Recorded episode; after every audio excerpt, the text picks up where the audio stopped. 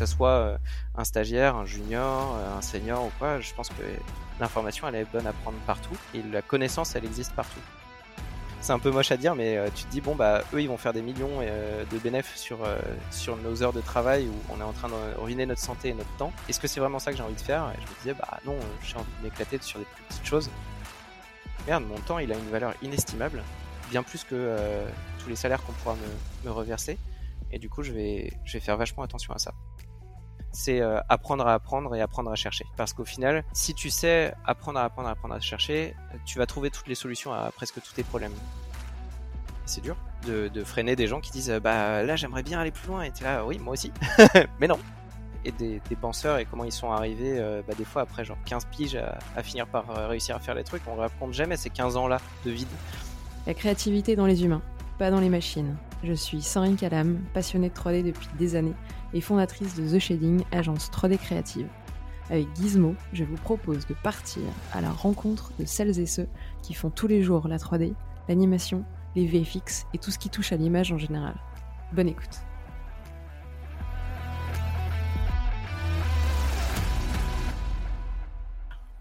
Salut Valentin. Hello. Bienvenue sur euh, Gizmo pour ce nouvel épisode. Eh ben, je suis ravie d'être là. Moi aussi, je suis ravie de t'accueillir. Euh, ça va être un bon épisode. On va pouvoir euh, discuter forcément de FX, de TD, mais pas seulement, aussi de l'aventure que tu as lancée avec tes cofondeurs autour de Menhir FX. Mais ça, ce sera dans un second temps. Je veux bien que tu commences par te présenter à ceux qui nous écoutent et puis nous expliquer comment tu es arrivé dans la 3D. Ok, avec plaisir. Bah, je suis Valentin Dornel. Il y a des gens qui me connaissent sur le net sous le nom de Valdo. Et puis, euh, d'un point de vue professionnel, pour faire relativement rapide, je suis sorti d'école de l'ESMA de Montpellier en 2013. je suis, j'ai fait un, un internship à, MacGuff, pardon. Je, réfléchissais au nom en français, euh, c'est affreux. Euh, donc ouais, j'ai fait euh, fait un stage en, tant que FX artiste sur les Mignons, et ensuite ils m'ont gardé et j'ai fini la prod des Mignons. Ça a duré à peu près un an et demi. J'ai bougé à Timto pour faire Skylanders. Euh, j'ai fait un petit peu de publicité à Supermonks, euh, sur des trailers de jeux vidéo notamment. Après, j'ai fait du freelance. Je suis allé euh, sur la prod de Zombilenium à Paris. et puis, je commençais à en avoir un peu marre de Paris et de, du rythme effréné de vie que j'avais là-bas. Et du coup, je me suis dit, bon, où est-ce qu'il ferait bon vivre? Et j'ai trouvé Vancouver. Et euh, j'ai postulé à plein de boîtes là-bas. Et puis euh, j'ai été embauché à Sony Imageworks, sur lesquels j'ai pu bosser sur Smallfoot, Spider-Verse, Spider-Man euh, Far From Home, qui était un film en live action. Et plus récemment, celui qui vient de sortir la semaine dernière, à l'heure où on enregistre ce podcast, The Mitchells versus The Machines. et puis j'ai fait donc à peu près deux ans, un peu plus de deux ans au Canada à Vancouver. Et euh, c'était un petit peu l'industrie, un petit peu la course, c'était loin de la famille, de la culture, etc. Et je me suis dit, bon, bah, euh, je reviendrai bien en France, mais en même temps, Paris me plaît moins. Euh, Qu'est-ce que je fais? Et c'est au même moment où j'ai un pote à moi, où on était à l'école ensemble, qui montait une boîte qui s'appelle Menhir FX. Et, et j'ai vu avec eux si ça les intéressait que je les rejoigne. Et, et donc, je les ai rejoints en tant qu'associés. Euh, et en tant que CJ superviseur. Donc en fait, euh, je dis en tant que CJ superviseur, mais en réalité, euh, tous les associés, on est quatre associés dans la boîte. on a plein de casquettes différentes et on est couteau suisse dans tous les sens. Et c'est une des grosses parties qui me plaît énormément parce qu'en fait, il n'y a pas une journée qui se ressemble. Et ça, ça, ça me plaît bien. Du coup, voilà, c'était le condensé de, de, ce que j'ai fait jusqu'à présent. Et oui, j'ai pas dit, mais j'étais FXTD. tu nous l'as fait la version accélérée là. Ouais, ouais, ouais. Et euh, bah, j'ai fait un petit peu, euh, j'ai fait majoritairement euh, bah, être FXTD dans la plupart des boîtes où j'étais. Et surtout au début, j'ai fait pas mal de, de dev aussi pour faire des outils de crowd sur les mignons, par exemple, dans le département FX. Donc, comment on fait de la crowd dans Maya avec du PQT, etc. Donc, c'était un petit peu laborieux à l'époque. Et puis après, j'ai switché sur Houdini et au plus je travaillais sur Houdini, au moins j'avais besoin de programmer. Mais euh, c'est vrai que par mmh exemple euh, à Timto, j'avais fait un asset manager avec euh, quelqu'un que j'aime beaucoup qui s'appelle Michael Haussmann. et qui est prof de pipeline à Artefix à Montpellier en ce moment, entre autres, et que je salue s'il m'écoute. Ben, au fur et à mesure, ben, j'ai fait de moins en moins de Python, parce que plus besoin. Et aujourd'hui, je fais plus que du Houdini, et, et, voilà. On va reprendre l'histoire du début. FXTD, est-ce que tu peux expliquer en quoi ça consiste et qu'est-ce qu'on te demande quand tu es FXTD Et du coup, quel logiciel en fait tu as besoin dans ta stack pour vraiment être FXTD parce que tu commences en fait à évoquer là du, Python, du Houdini et, comment en fait tu as évolué progressivement en Houdini. Est-ce que c'était nécessaire en tant qu'FXTD Est-ce qu'aujourd'hui quand tu es FXTD, tu es obligé de maîtriser Houdini? Est-ce que tu peux nous raconter un petit peu ça? Mmh. Alors, la différence qu'il y a, c'est que généralement, on peut dire qu'il y a les FX artistes et FXTD, et c'est surtout du côté anglo-saxon, parce qu'en France, je crois qu'on fait un peu moins la distinction. en fait, pour résumer trivialement, on va dire que les FXTD, c'est les personnes qui conçoivent les outils, mmh et les FX artistes, c'est ceux qui les utilisent.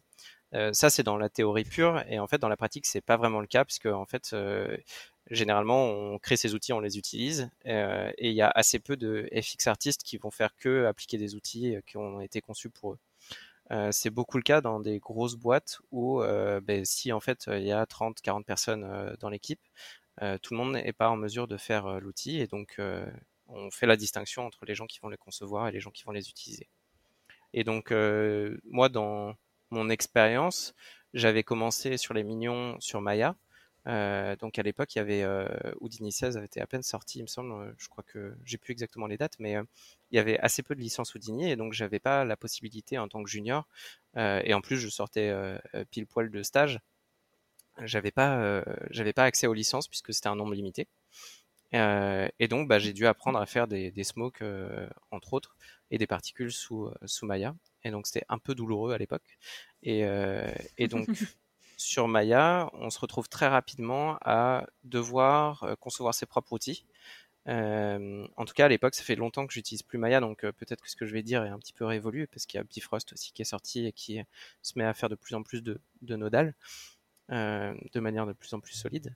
Mais à l'époque, il fallait vraiment mettre les mains dans le code et puis se dire bon bah soit je fais du mail, soit je fais du Pimel ou du Python, et puis je vais devoir sortir des interfaces pour m'aider à faire des outils et travailler plus efficacement et reproduire mes setups.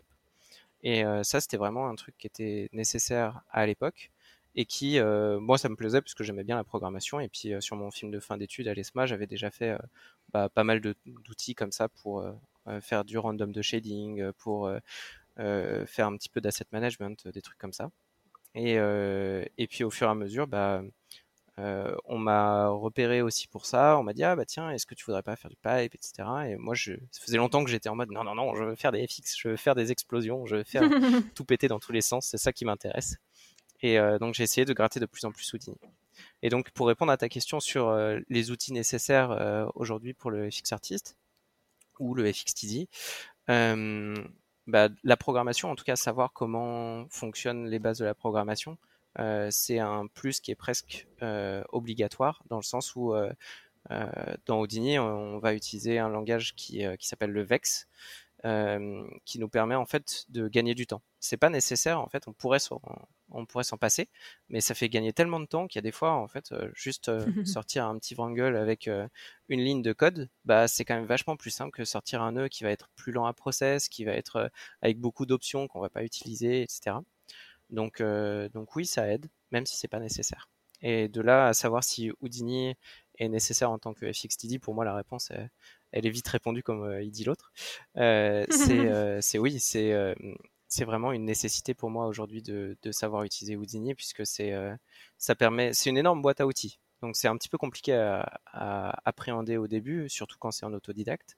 Moi pour ma part, je l'ai appris énormément en autodidacte. Il y a une une courbe de, progression et d'apprentissage qui est très très raide au début, mais une fois qu'on a compris et qu'il y a quelques déclics qui se sont faits, euh, là c'est la liberté quoi. Là en fait, euh, on conçoit ses propres outils avec des logiques et ça c'est vraiment agréable. Et donc aujourd'hui, je, je, peux plus me passer de cet outil. Vu avec quelle passion et envie tu nous décris euh, Houdini, euh, oui, on sent que tu n'arrives plus à t'en passer. Euh, tu te souviens les déclics que tu as eu dans, dans ta courbe d'apprentissage qui t'ont vraiment aidé à justement passer au niveau supérieur et qui ont vraiment changé la donne quand justement tu te heurtais à apprendre Houdini malgré tes années d'expérience déjà dans, dans les FX Ouais, carrément. je pense qu'en fait, c'est à partir du moment où on s'intéresse au cœur de comment fonctionne le, ce qu'on appelle le bas niveau dans Houdini, de dire bah, dans, en code ou, en, ou dans Houdini on appelle ça le bas niveau, les, les, les, blocs de base, de dire bah, qu'est-ce que c'est un attribut et tiens, et ça peut être sur un point, ça peut être sur des vertex, c'est quoi la différence entre les vertex et les points? Pourtant dans Maya on m'avait dit que les vertex et eh ben, c'était les mêmes choses que les points, j'y comprends plus rien, comment ça se passe. Et tiens, une primitive c'est pas une face, mais comment ça se fait qu'une primitive c'est pas une face? J'y comprends rien maintenant. Donc, donc on, quand on déconstruit tout ça, d'un coup d'un seul, tout se met à faire sens. Parce qu'on se dit ah mais en fait c'est pas si compliqué, les choses s'imbriquent de manière super simple. Et tiens dans mon setup, bah, je me rends compte que bah, les particules ou on va dire le rigid body, les petits, morceaux que je suis en train de faire, bah, il y a un attribut dessus qui s'appelle activate et qui permet de les faire bouger. Et si celui-ci est à zéro, bon bah en fait ils bougeront pas. Et en fait, quand on a compris ces blocs qui sont euh, au plus bas euh, du fonctionnement d'Houdini, bah ça, tout devient plus clair et on comprend la logique qui a été mise en place et on comprend comment les données euh, fluctuent à travers les nœuds et c'est un petit peu comme si on commençait à voir la matrice et quand on explique ça à, des personnes qui sont un petit peu loin d'Houdini, ils nous prennent un peu pour des tarés. Mais, mais quand on, quand on communique avec euh, d'autres artistes, et eh ben très rapidement, tout de suite, il faut avoir euh, les attributs devant les yeux et se dire euh, Ah, qu'est-ce que tu es en train de modifier et, là, pourquoi tu es en train d'utiliser tel truc? Est-ce que tu es au courant qu'il y a un truc un petit peu planqué qui, est ici Regarde, ouvre les données, va fouiller ce qui se passe à l'intérieur. Et, voilà, quoi. C'est comme ça qu'on devient bah, plus à l'aise dans le logiciel. Quoi. Mmh.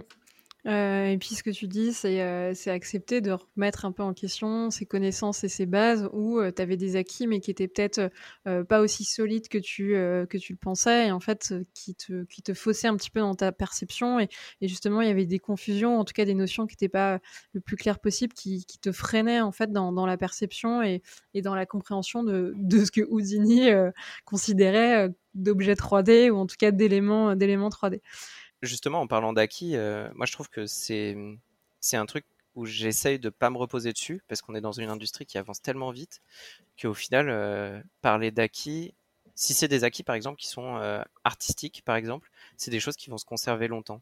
Si c'est des acquis sur comment fonctionnent bah, les, les blocs les plus bas, c'est quelque chose qui reste aussi dans le temps. Mais si c'est tiens, je connais tel ou tel nœud et que je le prends pour acquis, bah là ça nous dessert très très rapidement parce qu'en fait la techno avance tellement vite que d'un coup d'un seul, et ben on se dit ah bah moi j'ai toujours fait comme ça et je me suis rendu compte de ça en bossant avec des seniors dans des grosses boîtes qui me disaient ah ben moi j'ai toujours fait comme ça et puis en fait en fouillant, en allant voir un petit peu bah, des tutos sur des choses qu'on connaît on se rend compte qu'il y a des gens qui bossent d'une autre manière et qui, en fait, euh, bah, dans les dernières versions du logiciel qu'on a l'habitude d'utiliser, bah, euh, ils ont fini par faire un nœud qui permet de faire ça vachement plus simplement et de euh, d'avancer plus vite. Et, et, ça, si on remet pas justement en question ce qu'on pense être nos acquis, bah, on tombera jamais sur ces sur ces techniques-là, quoi. Donc, je me méfie beaucoup beaucoup de mes acquis et, et j'essaye mmh de dans, dans mon boulot de tous les jours de d'avoir des gens autour de moi qui, euh, que ça soit euh, un stagiaire, un junior, euh, un senior ou quoi, je pense que l'information elle est bonne à prendre partout et, la connaissance elle existe partout. Et donc il faut vraiment mettre son ego dans sa poche et se dire bon bah en fait la personne que tu as en face de toi euh, certes, peut-être qu'il y a des blocs de compréhension qui lui manquent, que tu vas pouvoir lui apporter, et c'est chouette.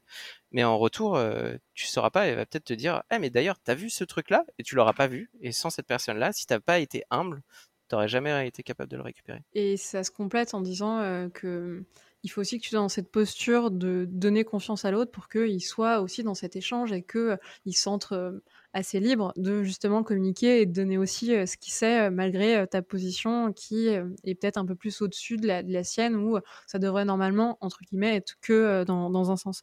Euh, et pour un résultat, c'est ça, tu as trois chemins ou trois méthodes différentes, t'en connais qu'une, et il y en a peut-être deux qui sont vachement plus rapides que, que celles que, que tu connais. Et, et, et, pour ça, bah, c'est vachement mieux de bosser en équipe où justement euh, chacun euh, peut un peu compléter et, et partager ses, ses chemins et ses méthodes pour avoir peut-être la plus rapide et être toujours un peu en éveil là-dessus. Exactement. Comment t'es arrivé à te passionner pour ça, pour vraiment les FXCD C'est quoi le c'est quoi le début et comment t'es rentré dedans?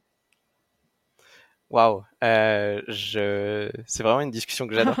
euh, en fait, euh, j'ai l'impression que il euh, y, a, y, a, un truc euh, chez moi qui est présent chez beaucoup d'autres personnes qui sont dans notre industrie, où tu as une certaine appétence à résoudre des problèmes. Et en fait, tu te, tu, te, dis, eh ben, quand j'ai pas de, de, problème entre guillemets, et on pourra revenir sur le sur le, le mot problème parce qu'il est vachement connoté. Euh, bah en fait, quand j'ai pas de problème à résoudre, euh, bah, je suis moins heureux en fait. C'est aussi con que ça, quoi. C'est, j'aime bien quand il y a quelqu'un qui vient me voir et qui me dit, euh, Val, il y a un truc qui fonctionne pas là.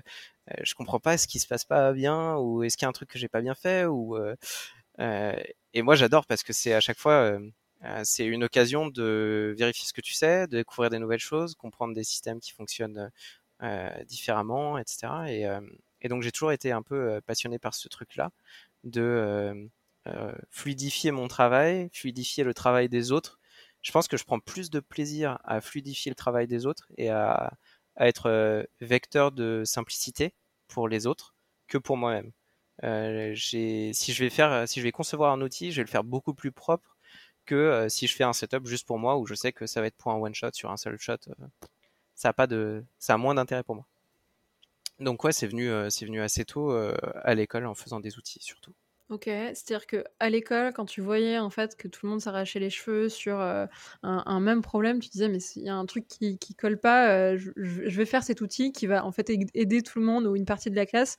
et ça, c'était ton kiff de dire je, suis je suis le sauveur ou en tout cas j'ai proposé l'outil qui manquait pour que ce truc-là soit plus du tout un, un, problème et painful et que ce soit résolu en quelques clics. Ah ouais, c'est c'est une c'est une espèce de fierté de se dire mmh euh, bah déjà d'identifier le problème et de voir que des gens font toujours la même chose en boucle en boucle en boucle. Moi je me dis bah c'est qu'il y a un problème en fait. Donc euh, s'il y a un problème c'est qu'on peut le résoudre et du coup c'est cool. Et euh, je sais que à l'ESMA notamment ça me fait toujours rire parce que je retourne je retourne régulièrement dire bonjour aux élèves, aller voir un petit peu les dernières années les dernières années pour participer à à leur dire bah tiens peut-être que euh, je peux regarder ce que vous faites et si vous avez des questions je peux peut-être y répondre etc c'est quelque chose que j'apprécie beaucoup faire. Et quand je passe dans les classes euh, je passe souvent voir la prof euh, d'animation de de Montpellier et qui, est toujours toute fière de, de dire ah regardez cet outil là bah c'est lui qui l'a fait! Et huit ans après bah il y a encore un des outils qui traîne en cours d'anime et ça me fait toujours rire parce que je sais que l'outil en soi, il est vraiment pérave et il devrait pas être utilisé. Donc ça me fait toujours rire. J'ai beaucoup progressé depuis, mais, mais ouais, c'est, bah, c'est, c'est, c'est le sentiment de se sentir euh, pas, pas forcément nécessaire, mais, euh, mais ouais, de filer des coups de main et d'avoir des gens qui viennent et qui disent, waouh, ton outil, il fonctionne vachement bien, il me fait gagner vachement de temps. Ça, ça, c'est un cadeau extraordinaire. Et puis tu contribues à grande échelle, parce qu'au final, un outil va pouvoir aider 50 personnes, euh, et c'est pas juste une personne que tu dépannes en lui donnant un conseil au-dessus de l'épaule, c'est cet outil qui va l'accompagner à chaque fois qu'il tombera sur cette tâche ou sur ce problème, multiplié par le nombre de personnes concernées, si c'est un énorme truc, ou justement si sur un pipeline, ça a vraiment besoin d'être corrigé et fixé. Exactement, ouais comment, euh, on a vu, on n'a pas le même radar, ou en tout cas, tu n'as pas le même radar que, tout le monde, comment tu identifies euh, les problèmes et ce qui doit être fixé et ce qui euh, ne doit pas être laissé en état et qui mérite un outil? Quand il y a des gens autour de moi qui râlent et qui disent Ah, ça, j'en ai marre, j'en ai marre de faire ce truc-là, bon, j'ai tout de suite une lumière dans ma tête qui s'allume en se disant Ah, il y a quelque chose à faire ici il y a un truc à améliorer et, du coup, eh ben, on peut se pencher dessus, quoi. Et, euh, et, en fait, je crois que ça vient vachement de, du fait d'être, euh, alors paresseux, euh, je sais pas si c'est le bon mot, mais en tout cas, t'aimes pas perdre ton temps et du coup, eh ben, très rapidement, de, as envie d'aller aller à l'efficace et du coup, eh ben, tu trouves des stratégies à mettre en place pour pas refaire les, les choses. Alors comment les identifier, c'est toujours un petit peu délicat et il faut être beaucoup en contact des gens et, leur dire comment ça se passe, tu fais quoi en ce moment, et être curieux du travail des autres. Et, euh, en fait, euh, on va se rendre compte au, détour d'une conversation, ah bah là, ça fait une semaine que euh, je fais telle opération à la chaîne, j'en peux plus. Et, donc, si on a l'opportunité, bah, aller mettre un petit peu les, mains dans le code, c'est cool, quoi. Je me souviens que je peux te donner un exemple à l'époque. donc, c'était en Maya 2012 à peu près. Il y avait, c'était très très chiant de de connecter des attributs et modifier des attributs en, masse pour du rig. Et euh, il n'y avait rien qui permettait de, euh, de, dire bon bah en fait je vais prendre tous les tous les scales de tel bones et les connecter, tous les connecter à tel tel nœud.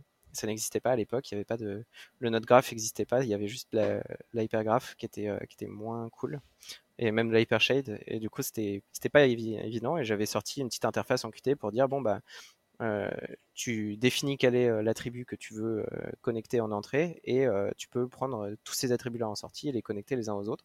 Bah, rien qu'en partageant ça, je sais qu'il y a des gens autour de moi qui qui n'avaient pas forcément envie de se mettre au mail ou, ou au Python, qui l'ont utilisé pour autre chose que du rig et c'était chouette quoi. Et typiquement, bah, le rig aussi, faire des autorigs en Python. Quoi. Mm, mm. Oui, après, il a pu être détourné. Ah, complètement, ouais. Ça me paraissait aberrant déjà à l'époque de faire des, des rigs à la main c'est devenu de plus en plus une norme euh, après de faire des autoriques en Python, etc. Mais, euh, mais je trouve que euh, je trouve que oui, c'est sans avoir ces outils-là à disposition et sans faire d'autorig, en fait, c'est c'est juste beaucoup trop long, quoi. Mmh ou, trop long par rapport en fait à la, valeur ajoutée où justement aujourd'hui euh, tu as pas mal d'outils qui te facilitent énormément la tâche et qui euh, te proposent des, des pour euh, que tu aies seulement à passer du temps sur une valeur ajoutée, sur des spécificités qui n'ont pas été compris, compris par, l'outil mais, mais pu passer énormément de temps à la main pour juste placer des bones au final si un outil peut le faire à ta place, pourquoi le faire? Ouais, tout à fait c'est exactement ça. comment, tu, comment tu te formes dans, ces cas-là euh, pour euh, faire ces outils? C'est c'est en en faisant énormément ou du coup tu rencontres un problème et un obstacle et tu cherches euh, à droite à gauche et progressivement tu, progresses. Euh, Est-ce qu'il y a des bases de connaissances sur lesquelles tu te bases euh, pour, pour apprendre et voir comment les autres ont construit leurs outils? Est-ce que tu as accès au code de certains outils et du coup tu les lis et tu essayes d'apprendre aussi comment ils ont pu être construits? Comment tu as pu apprendre à créer ces outils et comment tu apprends encore aujourd'hui alors que tu as beaucoup plus de connaissances qu'il y a quelques années? Je pense qu'à l'époque, eh ben, c'était. Je dis à l'époque parce qu'aujourd'hui, en fait, ça me paraît un peu lointain. Je, je programme mhm. plus du tout, malheureusement. Mais euh, même si je pense que j'adorerais m'y remettre, mais par, euh, par manque de temps, je le fais plus. En fait, je pense que c'est euh, quand tu es confronté à un problème que tu vas essayer de trouver les solutions et c'est là où en fait tu es le plus efficace en termes d'apprentissage. Il y a plein de fois où je me suis dit ah tiens j'ai envie de me mettre à apprendre le Python sans avoir de but derrière. Bah, en fait très rapidement tu t'essouffles et tu te dis ah bah j'y arrive pas ou j'ai pas la motivation, etc. Mais c'est parce qu'il n'y a pas un truc qui te, qui te drive, quoi. Et donc, euh, quand tu es face à un problème et que tu as vraiment la niaque et que tu es en mode euh, Ah, ben il faut, il faut que je le sorte pour la semaine prochaine et euh, j'ai un, un but et une deadline, bah, c'est là où en fait, moi j'apprends le mieux parce que ça borne dans le temps quelque chose que je dois faire. Donc, et en termes de comment je vais chercher les choses, bah, je passe mon temps sur, euh, sur le net, euh, comme un peu tout le monde, euh, à regarder comment d'autres gens ont fait. Et c'est quelque chose où je pense que c'est une des qualités que, qu'il faudrait qu'en école, on, on, apprenne plus aux élèves, encore, encore plus que ce que ça l'est actuellement. C'est apprendre à apprendre et apprendre à chercher. Parce qu'au mmh final, si tu sais apprendre à apprendre à apprendre à chercher, tu vas trouver toutes les solutions à presque tous tes problèmes. Alors, il y a un moment où il y a une espèce de plateforme de verre où euh, quand tu arrives sur des trucs qui sont vraiment compliqués, où euh, bah, tu as passé les 80% de, des connaissances qui sont, euh, que tout le monde a, a, là ça commence à être vraiment difficile de, fonctionner sur ce système-là. Il faut, un peu trouver d'autres solutions, mais jusqu'à 80% de, connaissances sur un sujet, c'est vachement faisable d'aller juste sur Google et taper ton problème. Et puis, euh, en passant un peu de temps, tu tombes toujours sur euh, des personnes qui ont eu le même problème sur Stack Overflow ou quoi que ce soit, si c'est du code. Mais même euh, savoir en fait où sont les connaissances et que ce soit des gens, parce que ça peut être des gens des fois, et c'est souvent d'ailleurs plus agréable quand c'est des gens, que ce soit des potes ou des gens que tu as rencontrés dans des boîtes qui vont te sortir des épines du pied, c'est trop agréable.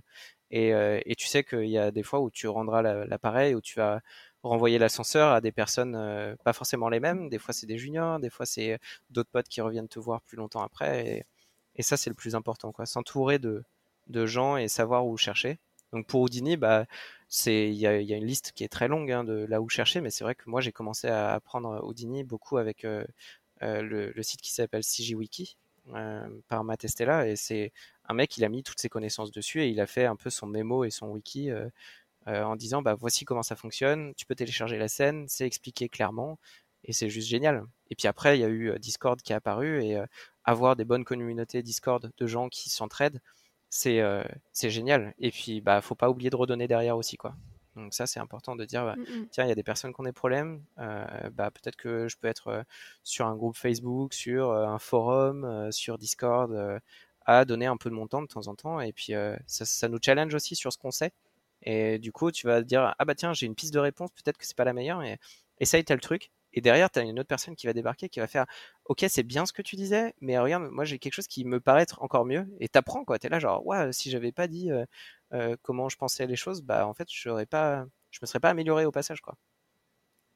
Mmh, mmh. Et la personne n'aurait pas non plus réagi euh, par rapport à toi, ta réflexion, en la poussant un peu plus loin. Et ça, ça a aidé à cet échafaudage que euh, tu construis justement euh, en ligne, en construisant une réponse à plusieurs autour d'un problème qui est posté par un mec qui soit ne l'a pas trouvé ailleurs, soit qui est un petit peu démuni et qui s'adresse à une communauté pour l'aider à, le résoudre. mais je te rejoins clairement sur la notion d'apprentissage. C'est quelque part la la valeur la plus précieuse de savoir apprendre. Euh, et en étant vraiment autonome sur cet apprentissage et en sachant où chercher, bah, on est totalement autonome et jusqu'à ce plafond de verre, euh, tu, peux, tu peux tout apprendre et un petit peu tout renverser euh, sans, sans, limite, qu'importe les nouvelles compétences que, que, tu veux apprendre, même si tu pars de zéro, tu peux arriver à ces fameux 80% que, que tu évoquais. Et, et ça, aujourd'hui, à l'heure d'Internet, c'est accessible à, à, tout le monde, quoi. Il faut juste du temps et beaucoup d'envie et, cette volonté de dire bah ok, je vais peut-être taper 150 recherches sur Google, mais, mais tout est à portée de clavier et, de temps. Je... Je, me permets de rebondir sur ce que tu dis. moi, il y a un, truc qui m'a fait un déclic de, fou à un moment. c'est quelqu'un qui est un peu controversé, mais, mais qui a dit des choses très intéressantes. Il y a Idriss Aberkan qui a fait une conférence qui s'appelle L'économie du savoir, je crois, euh, ou l'économie de la connaissance. Enfin, les gens trouveront. Et c'est une super, euh, une super conférence où dedans il, il émet une hypothèse d'une équation sur euh, qui, qui dit que le, la totalité de tes connaissances équivaut au temps que tu vas y passer multiplié par l'amour ou l'attention que tu vas pouvoir y mettre. Et, et il, il, développe vachement sur, sur ce concept-là et je trouvais ça vachement intéressant parce qu'il disait, en fait, euh, ta connaissance, si tu veux apprendre quelque chose, si tu n'as pas euh, d'amour pour ce que tu essayes d'apprendre, ça servira à rien. Tu pourrais y passer tout le temps que tu veux. ton efficience à l'apprendre sera euh, proche de zéro. Tandis que si tu as quelque chose pour lequel tu te passionnes et que tu aimes, en fait, ça va être très très très facile d'apprendre. Et du coup, c'est un des un des trucs qui moi m'a vachement marqué dans ma vie et, et où je me suis dit en fait les choses sur lesquelles je galère à apprendre, c'est peut-être juste parce que ça m'intéresse pas tant que ça en fait. Et peut-être qu'il faut pas forcer les choses et juste aller vers des trucs qui nous intéressent plus, quoi. Et une fois que j'ai pris ça en compte, euh, moi, ça a vachement changé et ça, ça change aussi, dans le même temps, son rapport au temps, euh, en se disant, bah, le temps, c'est euh, c'est la valeur que tout le monde a et c'est une valeur finie qui s'achète pas particulièrement. On peut se dégager du temps, mais en fait, on a, c'est le seul truc dans sa vie qui décroît et, et c'est un nombre fini qui ne pourra jamais augmenter, a priori je suis pas trop euh, branché euh, transhumanisme, mais, euh, mais c'est vrai que une fois qu'on a compris ça, on se dit merde, mon temps il a une valeur inestimable, bien plus que tous les salaires qu'on pourra me, me, reverser. Et du coup, je vais, je vais faire vachement attention à ça. Et, et ça a été une des raisons pour lesquelles, notamment, mais, ben, je suis revenu en France à MenirFX. du côté de Vancouver, il y a eu des moments où j'ai fait des OT et du crunch time de malade. Et je me disais, mais en fait, c'est pas ça la vie que j'ai envie de vivre. Ok, je gagnais super bien ma vie, mais c'est pas ça que j'ai envie de vivre. Mais on pourra en reparler un peu plus tard. Non, mais justement, je, vais enchaîner là-dessus. Qu'est-ce que tu mettais dans cette équation où euh, euh, tu es passionné par ce que tu fais et tu adores transmettre et euh, tu as trouvé en fait le, job qui, toi te plaisait, mais en fonction de où tu te places dans l'industrie, tu avais l'impression de plus justement être aligné et, et, d'éprouver un plaisir, surtout quand tu as des overtime et des crush time de fou et tu as clairement un déséquilibre qui, qui se crée c'est cool que tu sois justement posé toutes ces questions. Qu'est-ce que, où est-ce que tu as mis la balance et qu'est-ce qui pour toi du coup avait de l'intérêt et, est-ce que du coup tu as fait le deuil par exemple de bosser sur des grosses prods et, de faire peut-être que, que de la pub et, encore je mets des énormes euh, guillemets euh, euh, autour pour par contre retrouver un confort de vie, retrouver une ville où c'était peut-être un peu plus à échelle humaine avec des gens que tu apprécies avec des copains tu, peux nous expliquer un petit peu ta réflexion et tout ce que tu as mis un peu dans, cette réflexion et dans cette balance où euh, dans des métiers qui restent passionnants et prenants, euh, il y a peut-être des choix à faire et chacun est libre de les faire et de mettre euh, les, équilibres autour de ces piliers qui sont pas forcément les mêmes pour, pour chacun. Ouais, carrément. je pense que le déclic s'est fait vraiment au tout début de ma carrière et j'ai eu beaucoup de chance que ça se soit fait à ce moment-là. En fait, ça m'importe assez peu de bosser sur des énormes trucs. C'est pas euh, c'est pas là où je retire euh, ma joie de travailler. C'est pas de me dire tiens je vais bosser sur euh, tel film pour par exemple pour Spider-Verse on a gagné un BAFTA et un et un Oscar. Et bon moi j'ai pas bossé beaucoup de temps dessus du coup je, je m'attribue très peu ce, mhm. ce truc là mais ça m'a pas ça m'a pas vraiment touché. J'étais là ah cool mais sans plus. C'était pas un but dans ma vie de me dire ah bah tiens, je vais bosser sur euh, une énorme prod de malade et euh, ça va être trop bien, etc. Euh, moi, ce qui m'intéresse le plus, c'est juste de, passer du bon temps au travail et d'être, de pouvoir bah, être dans un truc où tu vas apprécier, bosser pour toi, mais pour les autres, retransmettre ton savoir, être dans, dans espèce de une mécanique de groupe où on se tire tous les uns vers les uns les autres vers le haut. Et, et je trouvais qu'au début de ma carrière, j'aime pas trop ce mot carrière, mais peu importe. euh, quand j'ai quand j'ai commencé à bosser en fait, euh, en étant euh, en étant à Illum, euh, j'avais clairement une ambition de malade et j'avais envie de tout manger et de tout faire. et je voulais proposer plein d'idées. J'étais là, mais pourquoi on fait ça comme ça? Et je commençais vachement à remettre en question l'existant. et donc il y a mon superviseur de l'époque que j'apprécie beaucoup et qui m'a un peu ouvert les yeux dessus. Il m'a dit, mais tu sais, tu es dans une énorme boîte et et c'est une boîte avec plein de rouages et il y a des gens qui attendent depuis très longtemps de donner leurs avis sur des, sur des concepts, sur des choses, de comment on fonctionne, etc.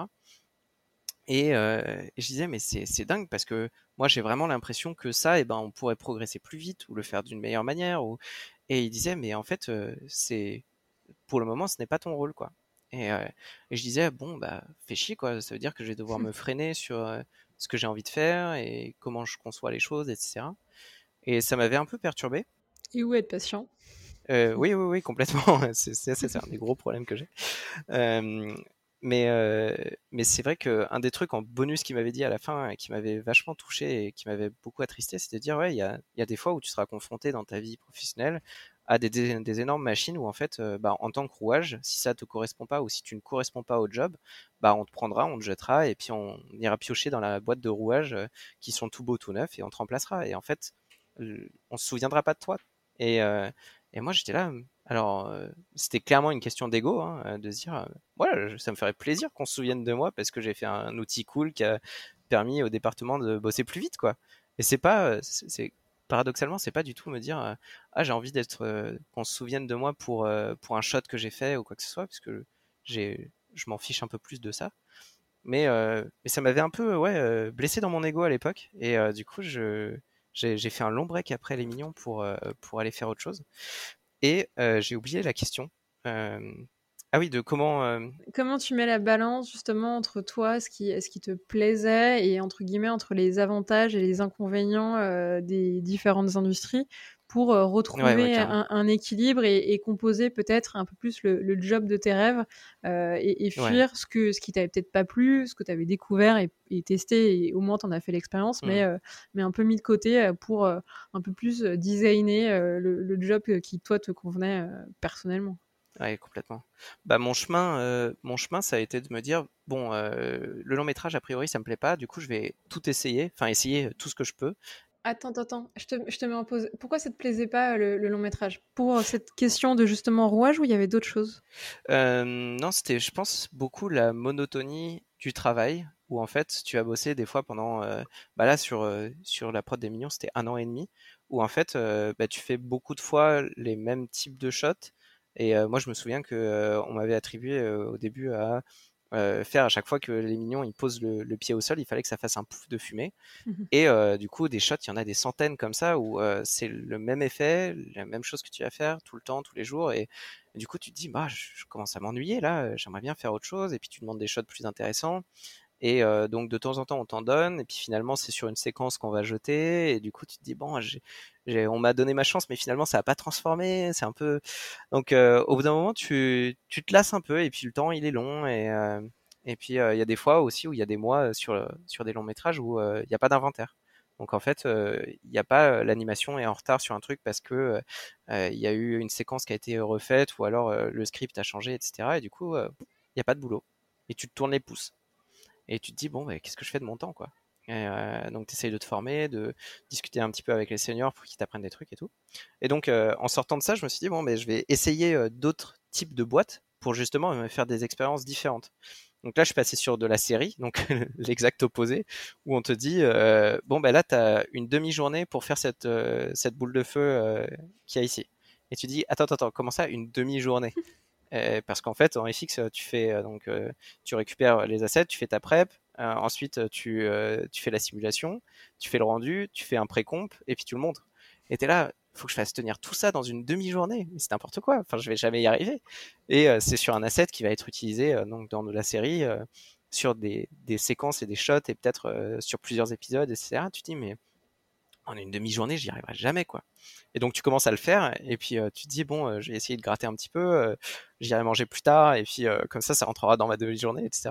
Puis il y a ton superviseur qui passe derrière ton dos et qui fait ah ça c'est nickel, tu t'arrêtes de bosser là, c'est super ce que t'as fait, tu le pousses pas plus loin. Et quand quand t'étais habitué à bosser sur du film, à avoir des fois bah, beaucoup de temps à ta disposition pour faire des shots, t'es là merde, t'as une frustration de dingue mais qui en même temps on te dit allez demain eh ben il faut que tu sortes un setup entier pour faire en sorte que à chaque fois, euh, là, il va y avoir 50 euh, shots qui vont utiliser ton setup. et tu as une journée et demie pour le concevoir. Tu es là, waouh. Donc ça change complètement et ça va un peu trop vite. Et tu dis, bon, ok, j'ai fait ça pendant presque un an. et puis après, j'ai bougé ailleurs en me disant, bon, je vais essayer d'autres choses. de, un, rythme intermédiaire où là je suis allé à Supamonks et donc tu découvres aussi d'autres façons de travailler et c'est super enrichissant de, de faire plein de boîtes différentes et pas rester dans un seul cadre parce que bah, surtout à Supermonks, il y a vraiment quelque chose, une culture d'entreprise que nous, bah, aujourd'hui à Menirifix, on, on, s'en inspire énormément et on discute beaucoup avec eux parce qu'on trouve que bah, ça fait partie des boîtes les plus humaines dans lesquelles j'ai pu bosser et, où en fait il y a vraiment un espèce de, de hiérarchie horizontale que tu retrouves assez peu dans les entreprises où en fait la voix de tout le monde compte et c'est ça qui est, qui est à mon sens le plus important et le plus intéressant. Et là, à Supermonk, il y a vraiment, euh, il y a vraiment ce truc de dire, euh, bah ouais, si tu vois quelque chose, et ça a été les premiers dans, dans, dans, dans ma vie pro à dire, bah écoute, euh, t'as beau être FX artiste, s'il y a un truc sur le lighting que tu trouvais être bon, bah dis-le en fait. Et moi, c'était super rafraîchissant et je me dis, ouais, ils écoutent la vie de tout le monde et ils essayent, ils tranchent bien entendu parce qu'ils ont un rôle à, pour ça, il fallait trancher, mais, mais ils vont écouter quoi. Et donc, ton avis les intéresse. Et ça, c'est génial parce qu'en fait, bah, c'est comme ça que qu'on progresse, c'est comme ça qu'on fait des meilleures images parce que le, but à la fin, c'est ça, c'est de juste euh, être tous ensemble à faire des images qui déboîtent. C'est clair. Donc euh, ça, c'était vraiment cool. Et donc euh, après, bah, j'ai fait de la pub, je suis revenu sur du long métrage, etc. bref, j'ai roulé ma bosse, quoi. bah, je vais déjà faire la synthèse et c'est chouette que tu tu décrives un peu le, grand écart entre euh, la série et le long métrage, où vraiment sur le long métrage, tu as le temps de vraiment tout peaufiner, mais limite à, avoir trop de temps en fait pour, pour peaufiner, surtout quand les éléments se répètent, et au contraire à la série où euh, tu es, poussé dans tes limites euh, et tu as peut-être dû développer un peu des, réflexes ou en tout cas des, des, astuces pour euh, trouver des raccourcis et faire au final avec le temps que tu avais, où au début ça te paraissait impossible, et au final tu t'acclimates et, tu cours plus vite en fait, et tu arrives à la faire euh, cette course. Euh, donc certes, tu as toujours à mon avis cette frustration, mais, mais en termes de qualité, tu t'es amélioré entre le premier mois et le dernier mois, où au final 4 heures, oh mais je suis là, ok vous l'aurez les gars. ouais, il y a de ça, mais c'est vrai que c'est au final, je sens que c'est pas le rythme que j'apprécie parce qu'il y a de la frustration qui se, qui, se, qui se génère un petit peu en se disant je sais en termes de qualité ce que je suis capable de sortir et pour des contraintes de temps qui sont extrêmes sur de la série, bah, je vais pas réussir à sortir euh, une qualité qui à mes yeux me, paraît satisfaisante. Ouais, je comprends. Et du coup euh, aujourd'hui bah, ça a été les premiers shots à sortir de ma démo par exemple, euh, même si ma démo ça fait longtemps que j'en ai pas refait une mais mais ça a été vraiment le, le, premier truc à sortir parce que je me dis bah, en fait, pour se vendre derrière, c'est plus compliqué. Je me suis rendu compte que après, bah, les, les, superviseurs, eux, ils ont beaucoup plus cet œil-là de se dire, bah en fait, euh, je vais prendre en compte le fait que c'était une série et que ça a été fait en très peu de temps. Mais, euh, mais quand, euh, quand à l'époque j'étais encore junior, je me disais, mais euh, jamais j'arriverai à me vendre avec cette boule de feu parce qu'elle est dégueulasse. Quoi.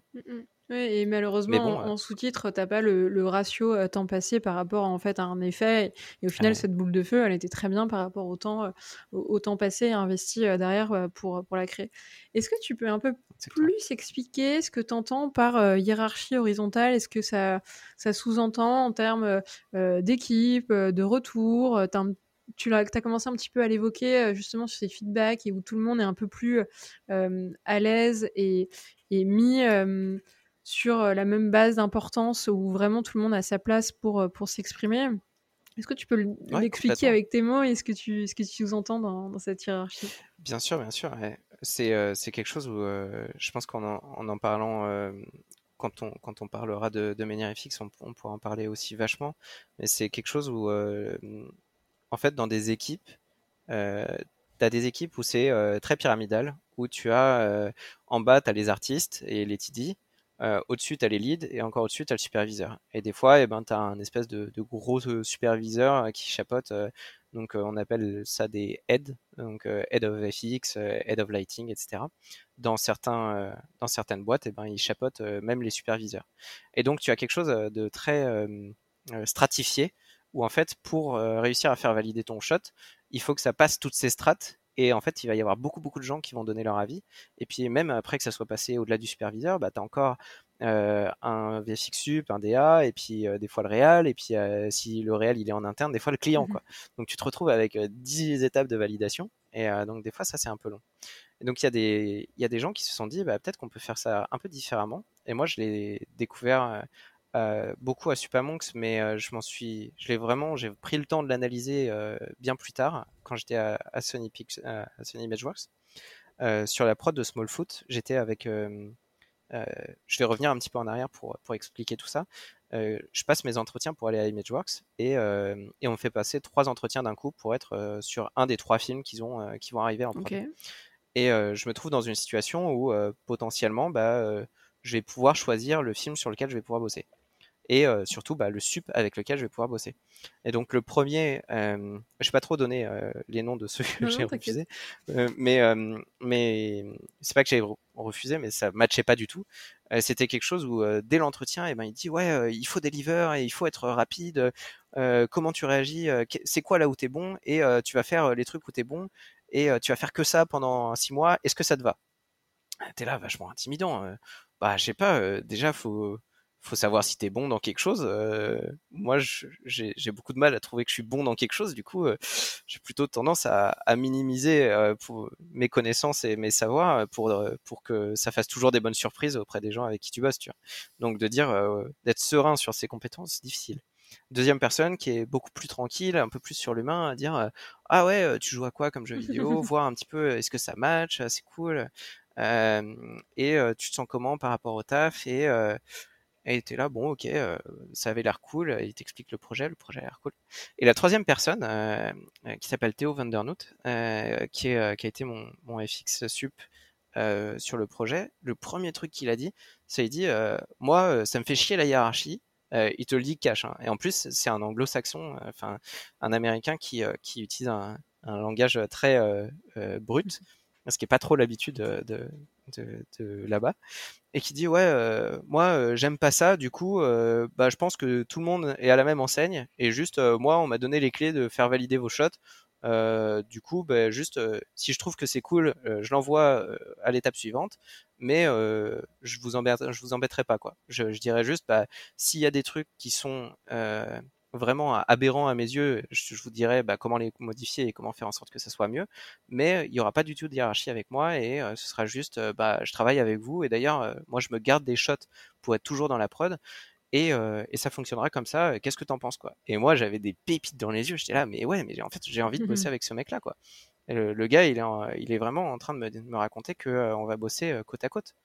Et, et dans les faits c'est vraiment ce qui s'est passé Et beaucoup plus comme une collaboration où justement vous bossez ensemble et, et, vous faites partie de la même équipe et c'est pas lui qui va te dire exactement ce que tu dois faire et ce sera comme ça, comme lui l'a décidé, mais plus comme une vision commune que vous construisez à deux et il se réserve le joker si jamais tu vas dans la mauvaise direction, mais bah c'est ça. Et puis si dès en entretien, le gars, eh ben, il te dit bon bah moi j'essaye d'être à l'écoute de, des graphistes qui vont bosser avec moi et il dit n'hésite pas quand on bossera ensemble, t'es en entretien, t'es même pas sûr que tu vas avoir le job et le mec il dit déjà quand on bossera ensemble, t'es là genre wouhou C'était sur la prod de Small Foot d'ailleurs si, si les gens sont curieux. Euh, il dit ouais bah hésite pas à venir me voir pour me dire ah bah tiens ce shot là j'aimerais bien le faire va regarder les séquences en amont et puis hésite pas à me solliciter pour il dit bah si je te donne ta chance et que euh, et que tu délivres, bah en fait euh, tu auras des shots euh, de plus en plus audacieux. Et il dit il y a un moment où dans la prod, je vais te tester, et je vais venir te voir et te dire bon, je pense que ça y est, tu comprends bien le pipe, comment ça fonctionne. maintenant je te teste et je te donne un truc où je trouve que c'est peut-être à la limite de tes capacités, mais peut-être que je suis en train de me tromper et peut-être qu'en fait eh ben ta limite elle est beaucoup plus haute et du coup eh ben ce sera l'occasion pour toi de me montrer ce que ce que tu vaux et si ça te botte, etc. Et il dit, et si ça marche pas, eh ben, il n'y a aucun souci, euh, on va pas te mettre à la porte, on va juste te dire que euh, bah, on continuera à te donner des shots un peu plus tranquilles et il n'y a pas de souci avec ça. Et il y a aussi euh, des gens qui, qui sont allés le voir en disant, bah, moi, ça me va de faire du travail répétitif parce que c'est ma zone de confort, j'ai pas de stress et voilà quoi.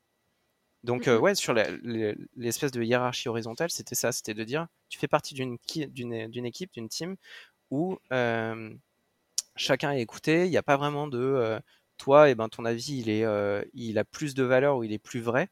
Euh, certes, il y a toujours le rôle de euh, la personne doit trancher, et tu un superviseur qui tranche, parce que c'est son rôle, et il doit dire stop à un moment, que ce soit pour des questions de budget, de temps, de deadline. Mais il n'est pas là pour dire mon avis prime sur tous les avis qu'il y a autour de moi. Et c'est, je trouve que la différence, elle est surtout là, quoi. Et c'est quelque chose qui, nous, aujourd'hui, tu vois, à MenierFX, on a vraiment cette culture-là dans notre, dans notre boîte de dire du stagiaire au junior au senior, et ben on veut écouter tout le monde. Et quand on fait nos reviews, on les fait avec le maximum de gens différents, que ce soit des, même quand on fait des reviews de lighting, bah, euh, on laisse la porte ouverte à tout le monde et euh, on les fait généralement en équipe le matin pour que euh, on ait des animateurs qui puissent voir aussi des lighting. Et on s'est retrouvé avec avec un animateur qui nous a fait une super un super retour sur du lighting la dernière fois ou sur une, une compo d'images. Il dit ah mais tiens là euh, il y a une, animation de light qui est très légèrement désynchro de deux frames. Euh, je pense que ce serait plus sympa si, euh, si elle était synchro avec le mouvement de cam. On l'a modifié, le shot il était juste mieux quoi. Donc si toi tu te coupes de ça dès la fabrication de l'image, dès les débuts, bah soit tu as une expérience d'ultra malade et encore je pense que c'est même pas valable parce qu'en fait tu te coupes de d'un espèce de savoir de masse et de connaissance d'une masse qui est, qui est super intéressante quoi et d'une sensibilité qui est différente de la tienne, etc. Enfin, je pourrais en discuter longtemps. Il hein. faut que je m'arrête. Est-ce que cette euh, hiérarchie horizontale, elle est pas, c'est une question ouverte, j'ai pas, j'ai pas la réponse. Hein. Euh, elle n'est pas plus facile à mettre en place justement dans des plus petites structures que euh, dans des grosses boîtes sur justement des longs métrages où cette hiérarchie horizontale, tu vois, elle va qu'à un seul niveau, à savoir le sup et ses artistes, mais elle peut pas en fait être mise à plus grande échelle. Sinon, les reviews, il y aurait 100 personnes. Sinon, les reviews, ça durerait des jours et tu n'aurais pas du coup ce côté euh, synthétique et un peu plus euh, agile et efficace euh, quand tu as juste les quelques concernés qui justement sont remontent et, et, sont responsables des shots qui sont qui sont présents. C'est vraiment une question ouverte, tu vois. J'ai pas j'ai pas j'ai pas la j'ai pas la réponse et ouais, c'est un des trucs qui m'intéresse vachement. et tu as dit le mot clé, tu as dit mmh. agile et en fait c'est vachement la manière dont on fonctionne dans notre industrie jusqu'à présent, elle est vachement c'est un barbarisme, mais c'est euh, en waterfall. Donc euh, c'est euh, l'eau qui dégouline et qui, qui coule, qui coule, qui coule. Et, du coup, c'est très difficile de faire remonter les informations et de revenir en arrière dans les processus et de revenir modifier des choses.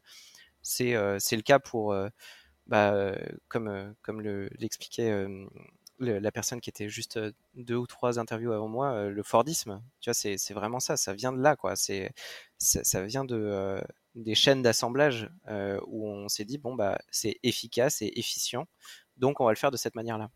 Et en fait, il y a des gens, euh, j'ai fait euh, j'ai fait un call il y a un an ou deux avec une boîte russe dont le nom m'échappe, mais je pourrais essayer de le retrouver, où en fait le CEO était vachement accessible. Et c'est une des seules boîtes à ma connaissance qui fonctionne sous, sous forme de bah, en agile. Donc comment ça se passe? Eux, dans leur boîte, au lieu d'être euh, sous forme de département, ils disent bah nous on va recruter que des généralistes et on va fonctionner euh, sur équipe de euh, entre 6 et 8. Et ils ont vu qu'au-delà de 8, c'était plus intéressant et c'était plus efficace. Et en fait, ils vont avoir par exemple une séquence ou une série de shots à faire et ils doivent se débrouiller en petite équipe pour résoudre les problèmes. Et chacun fait ce qu'il veut en fait. Et il y a, donc pour, pour ceux que ça intéresse, ils ont un Kanban donc c'est un espèce de tableau où tu as bon bah des post-it sur la gauche avec euh, bah, qu'est-ce qu'il y a à faire et euh, quand est-ce qu'il y a euh, quand est-ce qu'il faut livrer et du coup eh ben, on fait un espèce de rétro-planning et chacun prend son petit post-it en disant ah bah moi cette semaine ça me botte bien de faire la modélisation de ce truc là ah bah moi je, je suis peut-être pas très bon mais j'aimerais bien m'y mettre. Est-ce que ça vous chauffe si moi je prends le shading à ma charge? Et donc, euh, tu as quelqu'un qui va dire, ah bah moi je fais, je prends le lighting, toi t'es lighter, bah, tu mets dans lighting et moi je t'aide dans shading. Et du coup, eh ben les gens s'entraident comme ça, travaillent ensemble, donc ça fait des choses qui sont très sociales, donc super agréables. Et, derrière, eh ben tu as quelque chose qui est qui est plus de l'ordre de l'organisme vivant et horizontal plutôt que dans un truc qui est très vertical. eux, ils arrivent à sortir des, des, shots en VFX pour du long métrage. c'est assez impressionnant qu'ils arrivent à fonctionner comme ça. Euh, et je connais très très peu d'entreprises qui fonctionnent comme ça. Quoi. Donc euh, moi j'ai pas non plus la réponse à la question ouverte que tu posais, mais, euh, mais c'est sûr que sur les usages et la manière dont on réfléchit notre industrie, je pense qu'on est au début de, bah de d'expérimentation et de on a toujours fonctionné de la même manière, mais on est dans une industrie qui est encore relativement jeune en fait. Euh, et, rien ne nous empêche de venir, euh, de venir changer ça. J'ai failli utiliser le mot disrupter que je déteste, mais, euh, mais je, je, pense qu'il y a vraiment moyen d'inventer des choses différentes pour, pour juste bah, kiffer encore plus notre boulot. Quoi. Là où, où, ça se confronte un petit peu avec une hiérarchie un peu plus verticale, c'est quand tu mets en ligne de compte la productivité. Et dans le, le, schéma, l'organisation que, que tu expliques, moi j'ai un gros warning à ce moment-là qui s'allume dans ma tête en me disant euh, est-ce que sur ces micro sprints euh, et, pour ce délivrable où justement l'équipe de 8 euh, s'organise, si justement tout le monde n'est pas, entre guillemets, à sa tâche sur sa spécialité Est-ce qu'il n'y a pas un risque qu'on perde du temps, que les gens, au final, ils passent beaucoup plus de temps que ce qu'ils devraient, que leur journée elle soit plus longue, alors que si on leur met euh, sur euh, des, opérations, sur euh, des tâches où ils sont très à l'aise, on va beaucoup plus vite au résultat. Et est-ce que c'est pas plus kiffant que sentir qu'un bateau, il est un sprint sur deux un peu dans la tempête parce que parce mmh. que justement c'est beaucoup plus laborieux pour tout le monde. Donc certes, il y a en fait cette expérience humaine qui en fait est vachement plus mise au, premier plan et, tout le monde en fait euh, est beaucoup plus heureux et, apprend beaucoup plus et enrichissant. Mais est-ce que la, balance productivité, elle, en perd pas un coup pour justement euh, être un peu moins euh, efficace à ce niveau-là? Et du coup, comment vous organisez et quel choix vous vous avez fait à Menhir FX quand justement, tu nous as un peu expliqué que toi, tu es super sensible à ça, que tu veux bosser pour être en équipe et pour transmettre. Euh, comment vous vous organisez et, quelles réflexions vous avez eues et qu'est-ce que vous avez concrètement mis en place Qu'est-ce qui a marché et qu'est-ce qui a moins marché de trucs que vous avez testés et qui au final euh, c'était juste utopique et dans les faits, euh, bah, vous l'avez mis au placard et, next? Ce qu'on a voulu faire dès le début, euh, c'était de dire que euh, bah, justement, on, va faire nos reviews avec euh, toute, toute l'équipe. On bosse sur des petits projets, du coup, on a la chance de pas être énormément. Et on se dit, bah, on va utiliser le temps des daily. qu'on va, en fait, en réalité, on fait des reviews pendant nos daily. Donc tous les matins, ce qu'on commence, c'est par faire, c'est une daily où on va dire, bah, vous allez présenter ce que vous pensez être presque prêt à valider, mmh. qu'on va pouvoir envoyer au client. Contrairement à des daily qui, euh, d'habitude, c'est plus euh, montre ce que tu as fait la, veille, on va te dire si tu vas dans la bonne direction, est-ce que ça va passer en review, etc.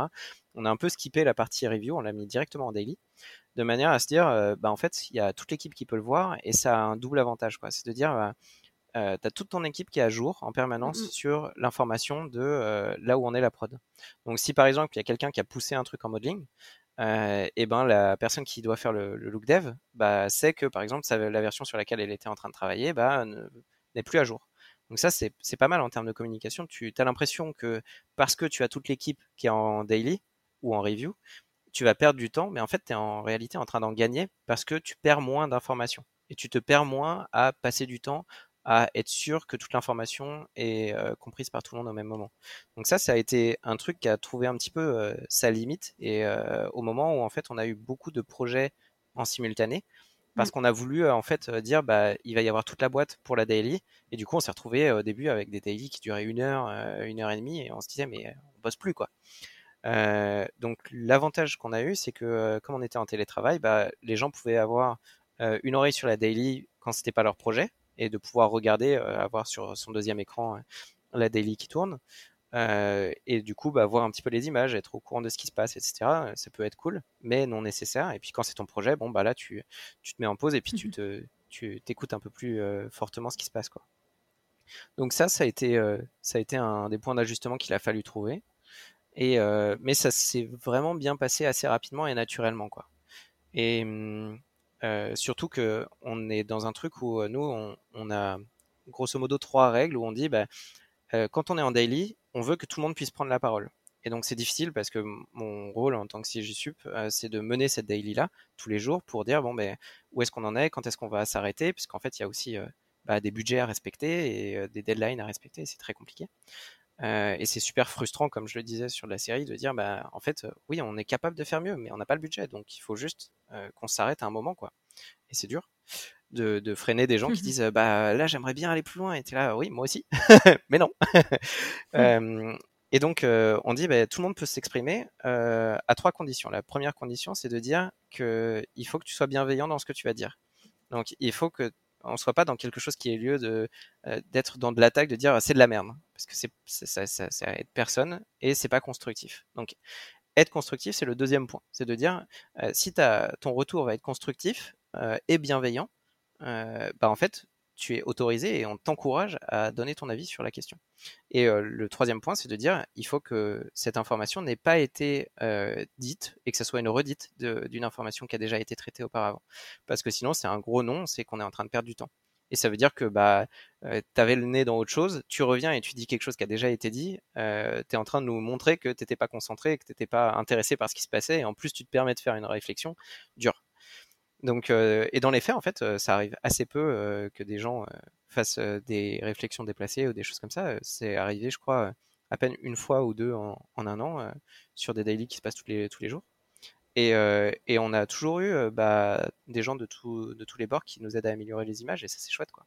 Donc pas trop d'échecs de ce côté-là, tu vois, pas trop de pas trop de trucs qui nous a fait dire ah merde, on s'est vraiment c'est vraiment planté sur le côté un peu hiérarchie horizontale.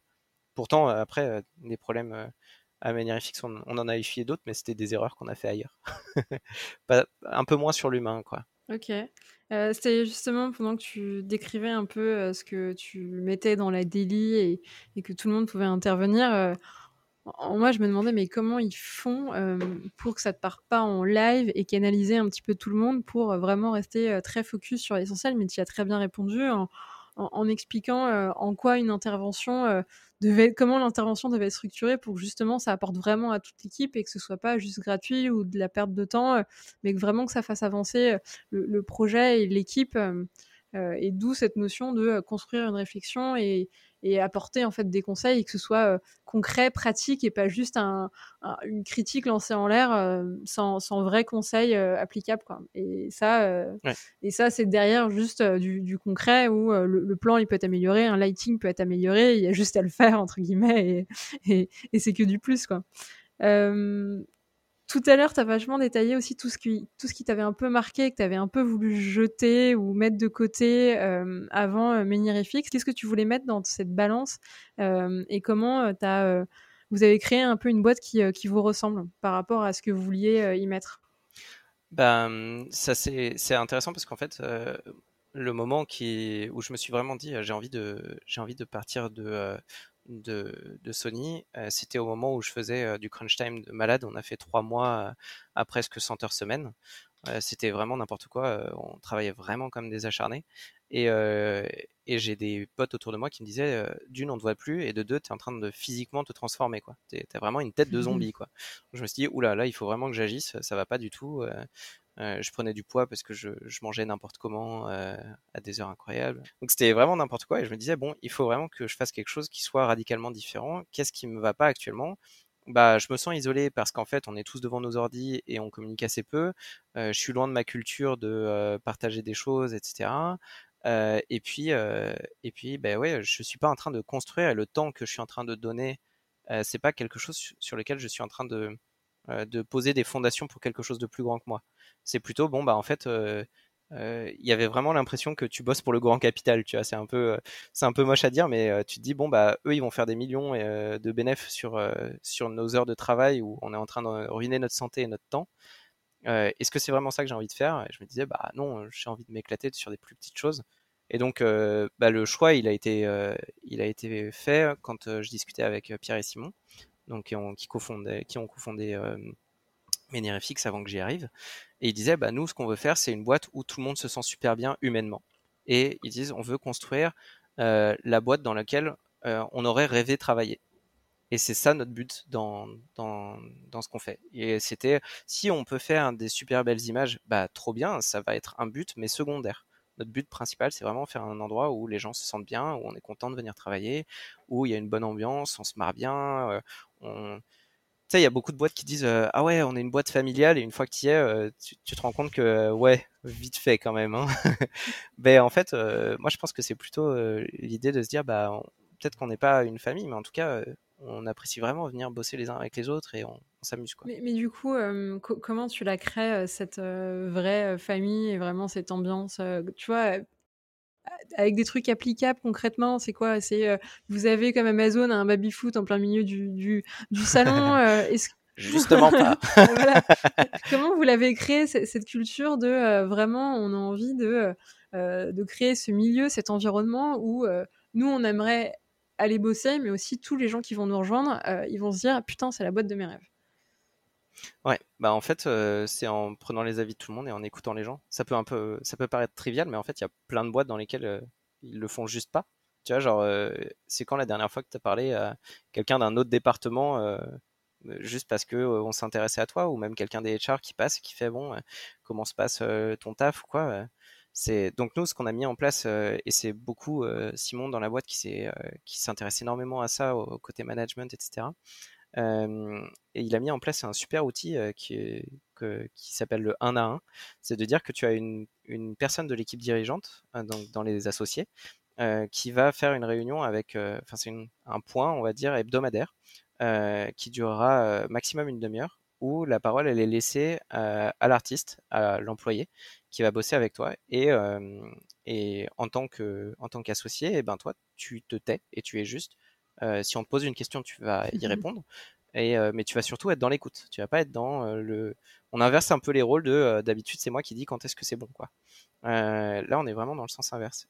Et donc, ça permet un truc qui est extraordinaire, c'est que les gens se livrent vachement et disent bah tiens, moi j'ai pas trop aimé tel truc, il y a telle, telle personne qui m'a fait une réflexion, j'ai pas aimé, c'est ou alors je l'ai mal pris et c'était difficile après de rebondir dessus. Et t'apprends vachement en fait de la température de, ta boîte, de dire qu'est-ce qui est en train de bien se passer, est-ce qu'il n'y a pas des trucs qu'on aurait manqué, tiens là on est allé un peu vite en besogne sur tel ou tel truc, tiens on s'est un peu, on s'est un peu perdu, on a oublié que en fait bah ouais c'était vachement important de peut-être le midi on va prendre une heure de pause et faire un jeu de société parce que ça fait un moment où on fait plus rien ensemble et on est juste le nez dans le guidon et c'est difficile quoi.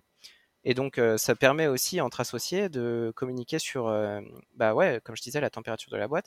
Tu vas te retrouver dans des cas où euh, il y a une personne qui va dire, bah moi j'ai un problème perso dans ma vie et bah je, me sens pas très bien cette semaine parce que peut-être qu'elle va dire à l'associé la raison, mais elle n'est pas du tout obligée et au contraire.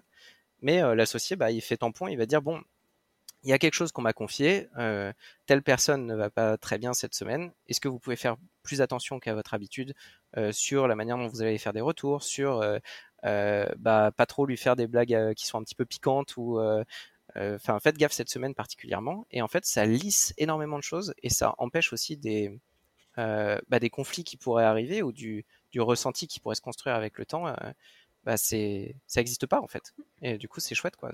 C'est de savoir que bah, toutes les semaines, on va pouvoir dire euh, euh, bon, comment ça se passe? Raconte-moi. Est-ce que tout va bien?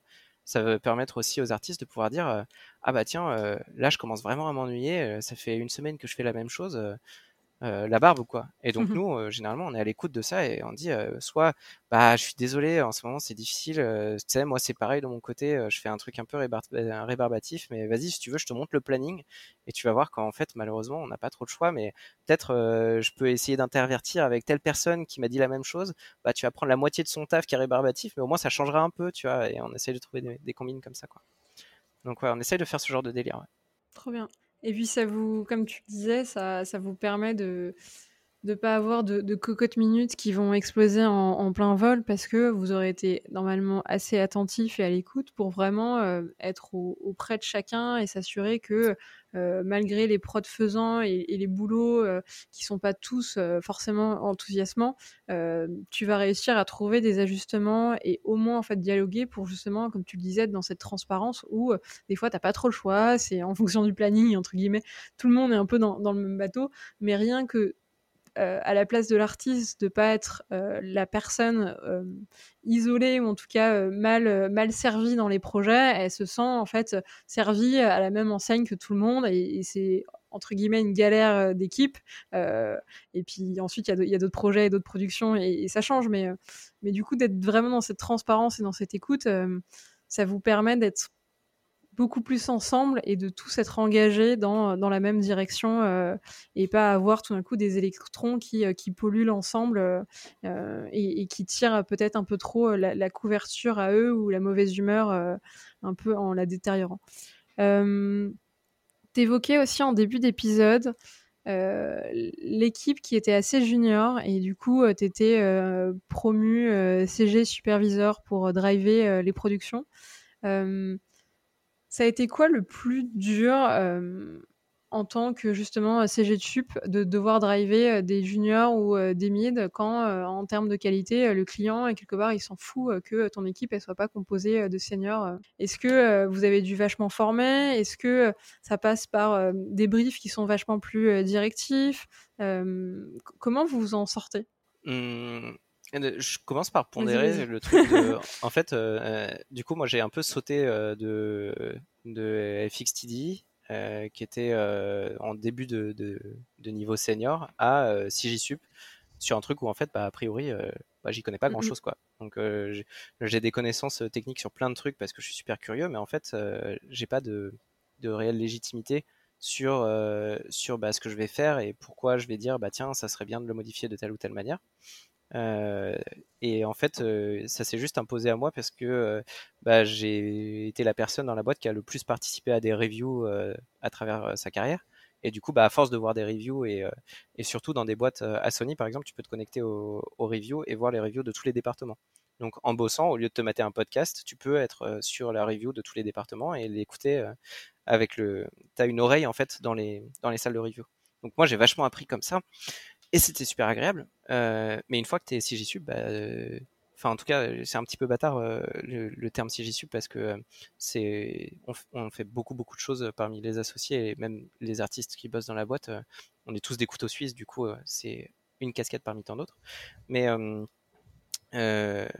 comment on gère ça On se fait beaucoup confiance.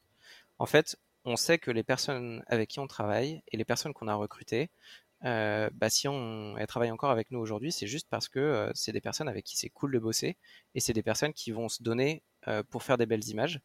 Et donc, ce qui manque, ce qui manquerait, parce que je, je parle au conditionnel, il y a des fois, c'est juste en fait de dire, bah, il te faut un regard extérieur pour améliorer ton image. Et t'as pas le choix, peu importe ton niveau en fait. C'est juste que quand t'es le nez dedans, il y a des choses que tu ne vois pas. Tu as des œillères autour de toi, enfin autour de tes yeux comme un cheval, mmh et, et c'est pas grave. Et en fait, être en mesure de pouvoir dire, bah on va t'aider à te montrer ce que tu n'avais pas vu. Bah, ça, j'ai appris. Là, ça fait un peu plus d'un an que, que du coup, je suis CJSUP dans la boîte. Et ben, c'est quelque chose que j'ai accepté petit à petit de me dire, en fait, ma position, elle n'est pas de par un œil qui est meilleur, mais c'est juste d'un recul que, par définition, les gens n'ont pas. Euh, et, qui est pratiquement impossible à prendre, euh, prendre du recul sur son travail. C'est extrêmement difficile, surtout quand euh, il y a une contrainte de temps. Et donc, donc là, c'est là où j'ai récupéré ma légitimité. Et donc la question de savoir comment le gérer auprès des clients, bah, c'est juste de dire, nous, on va sortir les trucs les plus cool qu'on peut dans un temps imparti. On sait qu'on aura les bons retours au bon moment parce qu'on voudra pousser les, petits trucs qui vont bien, essayer de les forcer à travailler de plus en plus avec des références pour être au plus proche de comment ça se fait qu'une image fonctionne bien. Il n'y a jamais de secret. Quoi. Il y a juste du temps, de l'analyse et des connaissances. Et en fait, il n'y a pas de recette magique. Quoi. Il faut du temps pour faire des belles images, il faut des rêves pour faire des belles images. Et, et s'il y a des fois, bah, il y a des juniors qui oublient de prendre des références, bah, c'est ton rôle en tant que sub de dire bah écoute, euh, j'ai fait ce travail-là pour toi. Je suis allé chercher les refs que moi je pensais être intéressantes et ce qu'il fallait aller chercher, bah, pour moi c'est ça. Euh, qu'est-ce que t'en dis? Est-ce que ça te paraît intéressant? Est-ce que tu avais une autre idée? Etc. Ouais, et tu le guides dans, dans, ce, dans ce travail, dans cette méthode pour euh, lui redonner en fait les bases ou un oubli euh, et le remettre dans, dans la voie, en, en, plus de lui donner ton, ton point de vue très extérieur qui se complète au final avec le reste de l'équipe euh, lors, lors, des daily où justement t'es pas le seul à donner ton avis et, et c'est que des avis qui, qui, vont se compléter pour, euh, pour diriger et, et, et organiser la, la, la production. Euh, ouais, c'est ça. Tu as parlé euh, un peu de votre euh, philosophie et de, de, vos points forts et tu as un tout petit peu en, en pointillé évoqué vos, vos échecs. Est-ce qu'il y a un, un, gros truc où vraiment vous êtes planté et où tu es à l'aise d'en parler Et, ah ouais, et qu'est-ce que vous avez appris de cet énorme échec? C'est trop bien. Euh, parler de ces échecs, c'est vraiment super intéressant parce que tu permets aux autres de pas les faire. Du coup, eh ben, faut les partager ces échecs. Et euh, je pense que les livres d'histoire et d'histoire de l'art, etc., devraient se focaliser vachement plus sur les périodes creuses euh, des artistes, etc. Euh, et des, penseurs et comment ils sont arrivés, euh, bah, des fois après genre 15 piges à, finir par réussir à faire les trucs. On raconte jamais ces 15 ans-là de vide. Pourtant, c'est super important. Donc ouais, bah, pour nous à Menhir, euh, bah, en plus c'est donc une de mes casquettes, c'est aussi de gérer l'infrastructure, euh, les, les machines, les drivers, les licences, etc., euh, le pipe. Enfin voilà, j'ai ce type de casquette là aussi. Et en fait, on était à un moment où euh, d'un point de vue infrastructure, c'était un peu trop faible en termes de, de stockage et surtout de vitesse de transfert sur le réseau. Okay. Et donc on s'est dit bon ben euh, il faut qu'on change euh, notre serveur et qu'on ait un switch euh, qui tourne mieux, etc. Et euh, on était en plein milieu d'une prod et on s'est dit bon bah là on a le problème, ça nous ralentit pour travailler, bah on a qu'à changer quoi. Bon, on a eu la meilleure idée du monde de changer notre serveur en plein milieu d'une prod. ça a foutu un bordel immonde parce que bah forcément t'as as tout qui change quoi. Et c'est en plus c'était pas n'importe quoi comme serveur, c'était un truc où en fait c'était un système qui qu'on dit euh, d'Active Directory et ça permet en fait d'avoir des profils d'utilisateurs qui peuvent naviguer dans toute ta boîte et tu te connectes sur n'importe quelle machine avec euh, ton user et ton login, euh, enfin ton login et ton password et, et tu récupères tes prefs, etc. Donc il y a vraiment quelque chose de plus profond que juste du stockage qui se joue. Mm -hmm. Et, et en même temps, bah, du coup, et eh ben ton, as un serveur de licence qui bouge, qui passe sur une VM, du coup il faut aussi euh, bah, re réitérer tes licences, etc. Enfin ça a été un truc où on a perdu beaucoup de temps euh, et ça a failli nous mettre vraiment dans la merde quoi. Et on s'est retrouvé à un moment où, euh, où je sais que euh, parmi les associés, il y en a qui ont passé quelques nuits euh, au studio pour compenser le fait que bah, on était un peu dans, dans la mouise à cause de ça, tu vois. Donc après c'est quelque chose, tu vois, c'est euh, je rebondis sur ta question parce que je la trouve super intéressante.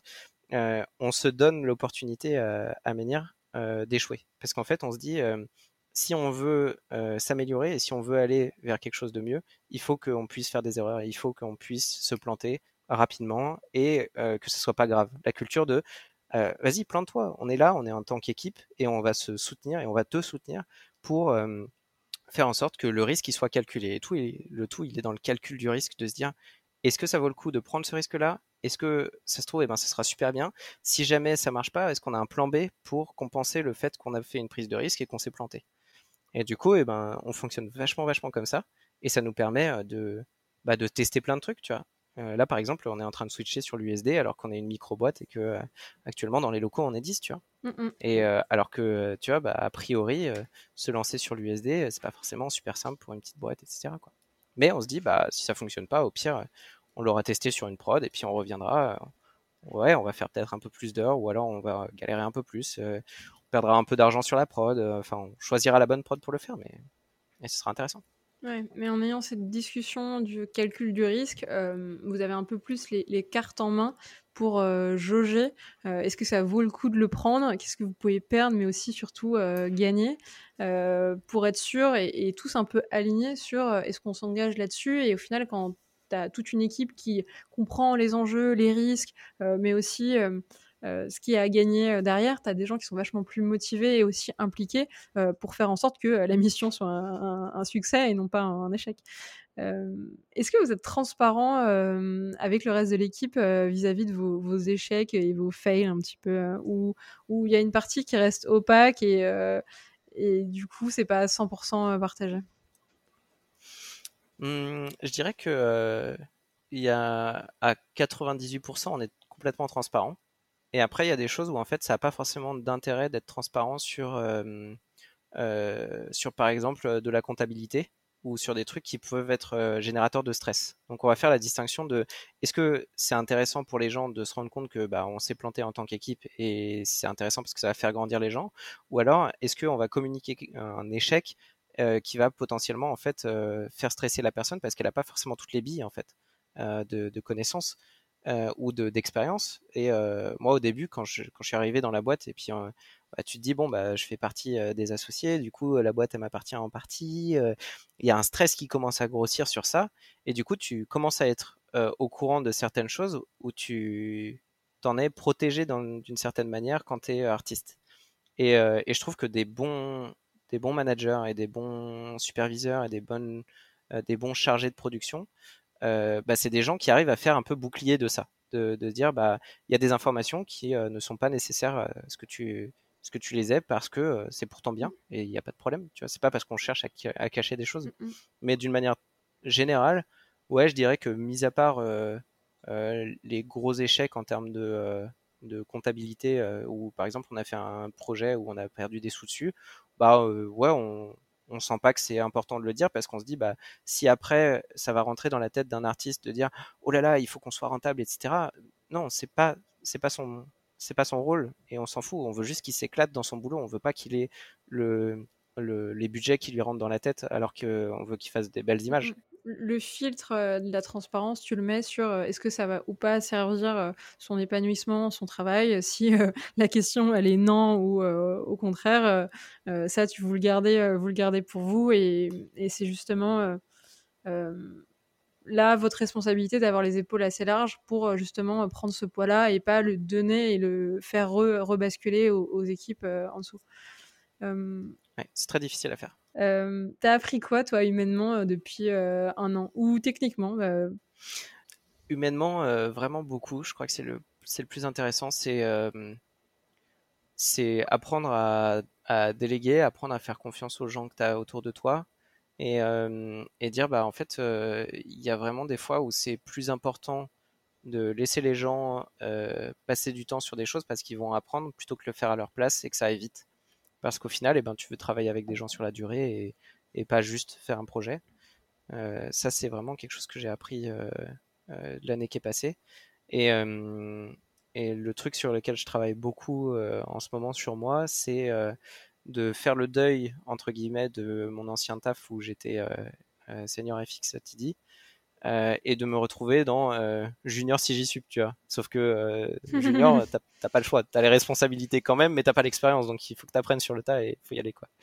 Et, et donc le, le, truc qui est un petit peu difficile actuellement, c'est de te retrouver toujours dans, en dehors de ta zone de confort, de toujours être un petit peu à côté de ta zone de confort et toujours de te dire, bah là en fait, contrairement à quand t'es quand tu es dans des boîtes, c'est que tu as des seniors autour de toi ou un lead, un sup, etc. Tu sais sur qui te reposer. Bah maintenant, il n'y a que toi. Et il y a des trucs où si toi tu n'y arrives pas, euh, bah, il faut trouver les solutions pour que ça fonctionne quand même. Sinon, en fait, euh, bah en fait, juste ça tourne pas. Euh, c'est, il y a des moments où ça fonctionne comme ça et il faut de l'abnégation et, et prendre beaucoup de, de, recul sur les situations et respirer un grand coup mais c'est quelque chose où, euh, en tant qu'associé, on s'épaule beaucoup là-dessus, même si euh, des fois on n'a pas les, solutions techniques, on est là au moins humainement pour se soutenir. Et ça, c'est c'est la plus grande chance qu'on a, c'est que euh, parmi les quatre associés de la boîte, on est on est très très soudés et on peut tous dire. Et, et ça, c'est moi, je suis immensément reconnaissant de cette aventure humaine de ce point de vue-là, quoi.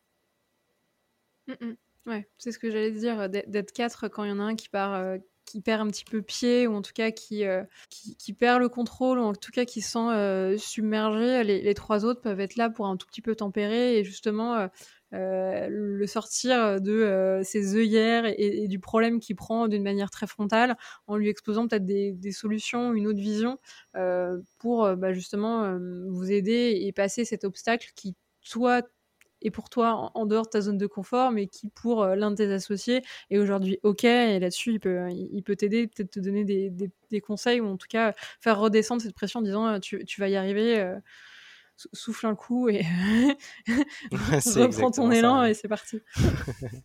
Complètement. Et puis, d'un point de vue purement technique, bah, c'est euh, comment tu te débrouilles pour monter une boîte et, euh, et pour avoir des, des ordis qui sont en réseau, avec des licences qui tournent, avec une runner farm qui tourne. C'est, euh, ça, a été, ça a été le gros challenge de l'année qui est passée. C'est que je suis arrivé la veille du, du premier, du premier confinement. Et j'ai commencé, on m'a dit, bah, ta première mission, c'est de faire en sorte que demain soir, on puisse taffer en télétravail depuis chacun chez nous. Et t'es là, ah, moi je suis FX, euh, je suis FXTD à la base. Hein. et du coup, tu apprends bah, sur le tas le réseau, euh, comment ça fonctionne, et puis euh, comment tu peux te débrouiller pour, pour toutes les problématiques qui nous paraissent transparentes en tant qu'artistes, mais qui sont, qui sont vraiment là. quoi. Mm. Et, et ça, ça, ça s'apprend pas dans un manuel. quoi. ça et le côté client aussi. On t'apprend pas comment aller démarcher des clients et comment, comment faire de la, de la prospection. Ça, c'est très difficile aussi. Et ça, c'est pas ma partie. En tout cas, pas dans une école de 3D, ça c'est sûr. Exactement, c'est le problème. Tu, tu, mettais quoi dans ton euh, cahier technique euh, pour que euh, justement le, le, télétravail et une production à distance se passent bien? Il y avait quoi comme cahier des charges pour vous par rapport à, vos, contraintes euh, et, vos projets pour que euh, ça, se passe bien. Parce que je pense en fait à des organisations qui poussent la partie technique tellement loin, mais peut-être que pour vos usages, il y avait peut-être besoin que de trois ou quatre fonctions, mais qui étaient essentielles, comme ces délits que tu mentionnes, qui étaient partagés, ou pour moi, je pense que ça fait partie d'un des points du cahier des charges. Est-ce qu'il y en avait d'autres comme ça, où, pour être vraiment fluide et pas sentir le, manque, il, fallait qu'il y ait ces points, ces points en place? Bah ouais, tu l'as dit, euh, je pense que un des premiers trucs dans les cahiers des charges, euh, ça a été de maintenir en fait une cohésion d'entreprise euh, où on se retrouve chacun chez nous dans un truc qui est complètement nouveau. je sais qu'on a organisé des tournois de jeux vidéo tous les vendredis, on jouait à Worms et on a fait une grosse compétition avec des lots à gagner euh, etc. pour pour se dire bon bah tous les vendredis euh, on se boit une petite une petite mousse et puis on joue au jeu et puis on est ensemble et euh, on fait on fait des paris sous forme de points etc. pour pour dire bah tiens je, je mise sur telle personne c'est cette personne qui va gagner etc. pour se sentir en fait juste en groupe quoi parce qu'en fait sinon ça n'existe plus. Et puis on va pas se mentir, le premier confinement il a été, il a été très très difficile techniquement parce qu'en fait on n'était pas du tout prêt et dans une mini boîte où euh, quand je suis arrivé, on était on était 4 puis 6 puis 8 euh, avec des stagiaires qui ont bossé et tout avec nous. Et les stagiaires qui devaient venir en présentiel puis au final eh ben ils étaient euh, ils étaient ils sont restés chez eux à la réunion ils ont il y a une personne qui bossait d'Espagne enfin c'était et nous on était en mode bon bah on a aucune idée de techniquement comment on va faire quoi. Donc la première partie s'est très mal passée euh, on a fait un, des systèmes alambiqués où euh, on a pris les disques durs et puis on les a fait euh, tourner en peer-to-peer pour que en permanence il y ait les mêmes les mêmes data qui soient répliquées partout, etc. Jusqu'au moment où il y a un stagiaire qui par mégarde a débranché le disque dur, l'a formaté, l'a rebranché et du coup tout le projet était en train de, de se supprimer partout. Donc j'ai des artistes qui sont venus en courant sur mon channel Discord dire Valentin, j'ai mes data qui sont en train de disparaître devant mes yeux, je crois pas que c'est normal. j'ai fait quoi? Et moi, comme je suis flippé de, ça, euh, ça va, je faisais des backups euh, toutes les nuits, donc euh, on a perdu à peine à peine 4 heures de taf, donc ça s'est bien passé. Mais mais ouais, il y avait quelques sueurs au début, et, après, bah tu trouves des trucs. le, le, principal, c'est de réussir à faire en sorte que les gens aient les bons outils au bon moment, la bonne communication, et puis, puis ça roule. au final, faut le faire au fur et à mesure, quoi. Mais c'était surtout les outils de communication qui ont été dans nos cahiers des charges immédiats, quoi. C'est-à-dire d'avoir un lien euh, direct avec la personne qui est censée te faire un retour et ou t'accompagner? Bah typiquement, ce qu'on a mis en place, c'était juste un serveur Discord où en fait chaque personne a un salon vocal à son nom, comme si c'était son bureau physique. Et du coup, toute la journée, on dit bon bah quand vous travaillez, vous êtes devant votre, enfin dans votre channel Discord, et comme ça, chacun peut sauter d'un channel à l'autre, comme si tu te déplaçais physiquement au bureau, et tu peux te dire bah tiens, excuse-moi, j'ai besoin de telle information, est-ce que tu peux me dire euh, où est-ce que tu en es sur tel truc, euh, tiens ça j'y arrive pas, est-ce que tu peux m'aider, etc. Ça, ça va vachement fluidifier le truc. Quoi. Mmh et puis tu te rendais euh, du coup disponible et, joignable pour euh, le reste de l'équipe, euh, comme si tu étais au bureau, tu pouvais être un peu sollicité et, appelé à droite à gauche. Ouais, exactement. Trop bien. vous allez en garder de ces systèmes pour le après confinement Oui, je pense. je sais qu'il y a en fait, nous, comme on bosse depuis Montpellier, je l'ai pas forcément dit, mais FX, on est à Montpellier. Euh, et, en fait, on a, moi, je me suis toujours posé la question de comment on va faire pour avoir des talents euh, et des gens qui sont euh, des cadors du milieu pour les faire bosser à Montpellier. C'est compliqué parce que bah, tu, ils vont pas vouloir déménager, quoi. Il y a l'industrie qui est à Paris, etc. Donc c'est compliqué. Et en fait, euh, le télétravail, c'est une, aubaine pour nous parce qu'on a pu travailler avec des gens, euh, bah, des gens d'Espagne, des gens qui étaient à La Réunion, des gens qui étaient en Suisse, euh, des gens qui étaient à Béziers, une personne à Paris. Enfin, il n'y a, plus de frontières, quoi. Et du coup, eh ben, c'est vraiment très agréable d'avoir cette flexibilité-là et on a envie de la garder. Et on a aussi envie de pousser le concept un peu plus loin en se disant, bah, en fait, tant que tu bosses et que tu es efficace dans le boulot, qu'est-ce qui t'empêche d'aller bosser depuis les Canaries? Si tu as envie d'aller bosser dans, les Canaries? Ou alors tu as envie d'aller vivre deux mois, je sais pas, en Hollande? Mmh Donc je pense que le, le, la limite, ça va être le, fuseau horaire majoritairement, tu vois, pour qu'on puisse continuer à être ensemble en même temps parce que c'est primordial. Mais en fait, bah, de pouvoir se dire, tu vois, par exemple, moi dans un mois, je vais peut-être retourner en Bretagne pendant un petit mois et, et, puis bosser depuis la Bretagne et ça changera absolument rien. Je serai tout aussi efficace. Mmh. Je bosserai comme si de rien n'était.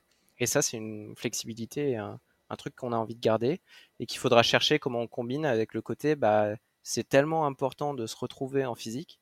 Et je sais qu'on en a vachement discuté avec les mecs de, Supermonks, euh, qui disaient, bah, nous, on a tendance à faire nos débuts de prod euh, tous ensemble, parce qu'en fait, ça permet de créer une cohésion de groupe, et après, tout le monde repart en télétravail, mais au moins, on a passé du temps ensemble, on a appris à se connaître, et puis, hop, on est lancé.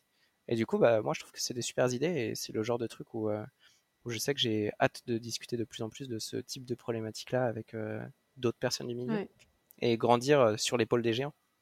Et puis il y a plein de, nuances justement de cette application et de déclinaisons qui, euh, qui, sont possibles. Après, il faut trouver celle qui correspond justement à vos prods, à, vos équipes. Euh, et puis voir aussi comment ça, ça cohabite entre euh, ceux qui sont 100% euh, télétravail et ceux qui sont dans les locaux, ces fameuses délits que tu, que tu racontes, comment ça se passe quand on a 5 qui sont en présentiel et 5 qui sont en virtuel. Est-ce que ça match aussi bien que quand tout le monde est 100% en virtuel ou 100% en présentiel D'où des ajustements au cas par cas que chacun va trouver un petit peu de son côté pour, pour l'après et puis vraiment essayer de, ouais, de designer et de trouver ces solutions qui nous correspondent et qui correspondent aux, équipes. Trop bien. Merci Valentin euh, pour nous avoir fait un petit peu rentrer dans, dans votre réflexion à tous les quatre et, euh, et, un petit peu dans le studio de, de Manière FX. Bah, merci beaucoup. C'était très chouette. Bah écoute, euh, c'était un plaisir partagé. Je veux bien qu'on termine et qu'on conclue le, le podcast, l'épisode sur les trois questions. Euh, est-ce que tu as réfléchi à qui tu voudrais entendre pour euh, de futurs épisodes? Ouais, euh, j'ai pensé à plusieurs personnes et il y en a qu'une qui me revient en tête, mais il y a Sébastien Rossi qui est CGSUP aujourd'hui à, à Fortiche et qui a été mon FX superviseur à plusieurs reprises dans ma carrière et que c'est quelqu'un que je trouve très intéressant et très sympa. je pense qu'il a beaucoup de choses à apporter et à raconter. Et, après, il y a beaucoup, beaucoup de gens que je trouve intéressants et que je vous inviterai à voir. Bah, il y a les personnes de chez Supermonks, il y a beaucoup de gens qui sont, qui sont tous super sympas et qui ont très, très envie de partager. que ça, ça, soit Cast, je pense à Maxime Caron, je pense à Zwib, je pense aussi à Landouz qui a monté son studio de Tsunami et qui a un studio spécialisé dans l'animation.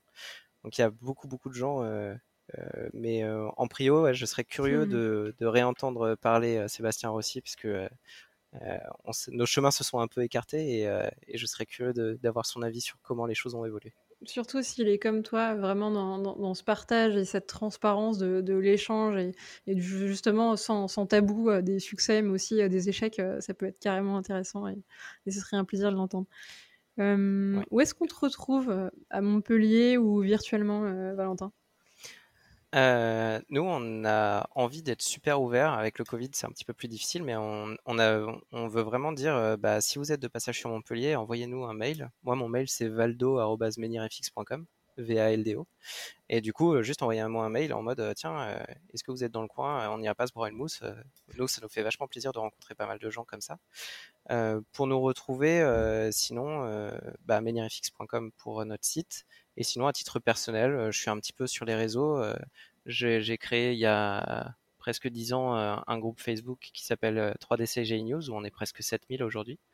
Et du coup, on fait de la veille techno tous ensemble autour de la 3D. Et du coup, il y a beaucoup de choses qui s'échangent là-bas. Et puis, et puis voilà. Sinon, à titre personnel, je fais un peu d'art sur, sur Insta et c'est le.val.do. Voilà. Trop cool. Bah, super. Je vais mettre tout ça après dans la description pour, pour qu'on te retrouve un petit peu euh, partout. Et puis, euh, l'heure et demie est vraiment passée trop vite. Euh, j'avais encore d'autres questions et justement, j'aurais bien parlé veille avec toi. Peut-être que ce sera dans un deuxième épisode où on abordera ces, questions-là. Mais pour tous ceux qui ont envie de se tenir un petit peu au courant, n'hésitez pas à aller regarder sur le groupe et, et, vous abonner et suivre un petit peu les news qui sortent. Euh, et qui du coup bah, donne un petit peu la température et, vraiment ce qui se fait euh, à l'heure actuelle. Quoi. Ah, je reviendrai avec plaisir euh, si, si dans des vingtaines d'épisodes eh ben, tu, tu veux me réinviter, ce sera avec grand plaisir.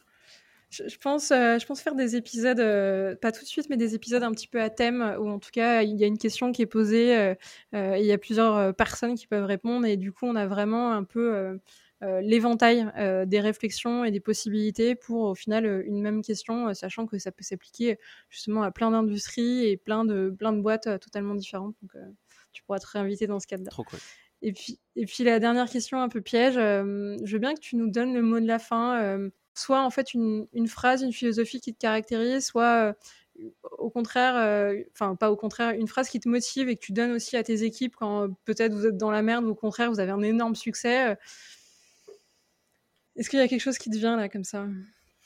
Euh, ouais, je vais essayer de bien la formuler. Alors, je vais avoir du mal à la sortir correctement, mais c'est une phrase que euh, que, que j'aime beaucoup qui dit que euh, à donner sans attendre en retour, on reçoit sans avoir demandé.